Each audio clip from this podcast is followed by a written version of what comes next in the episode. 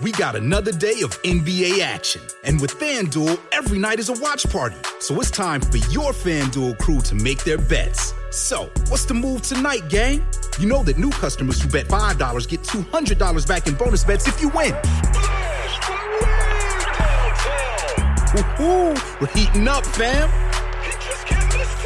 Bet all the stars with all your friends and make every moment more only on FanDuel. New customers bet $5, get $200 back in bonus bets if you win. Make every moment more with FanDuel. It goes down in the DM. It go down. It go down in the DM. 21 plus and present in Virginia. First online real money wager only. $10 first deposit required. Bonus issued is non-withdrawable bonus vest that expires seven days after receipt. See full terms at fanduel.com slash sportsbook. Gambling problem? Call 1-800-GAMBLER. Bonjour à tous, aujourd'hui nous allons voir pourquoi Roissy est un aéroport côtier.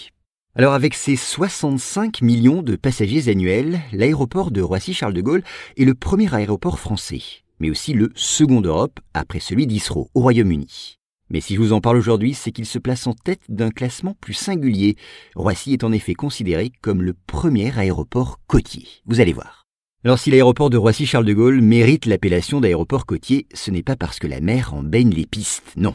Ce titre, l'aéroport le doit à la présence d'un vaste bassin de rétention, le bassin des Renardières, situé à l'extrémité de certaines de ces pistes.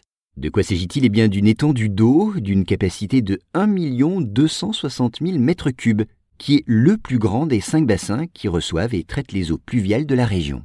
Or, en vertu d'un arrêté de janvier 2007, un aéroport est considéré comme côtier si une étendue d'eau assez vaste se trouve dans le prolongement des pistes, à une certaine distance de celle-ci.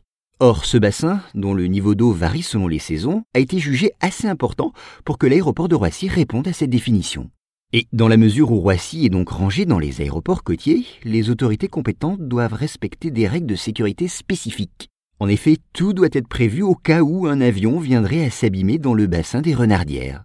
Ainsi, pour venir en aide aux passagers, les pompiers, qui appartiennent à une brigade fluviale, disposent de moyens de secours nautiques, dont la liste se trouve dans un document précisant les services de sauvetage et de lutte contre l'incendie. Pour la petite histoire, ce matériel de secours se compose surtout d'une vedette de sauvetage. Équipée de dispositifs propres à recueillir les passagers en détresse, elle peut en embarquer jusqu'à 240. Il existe également un poste de secours fixe pourvu d'un matériel de réanimation.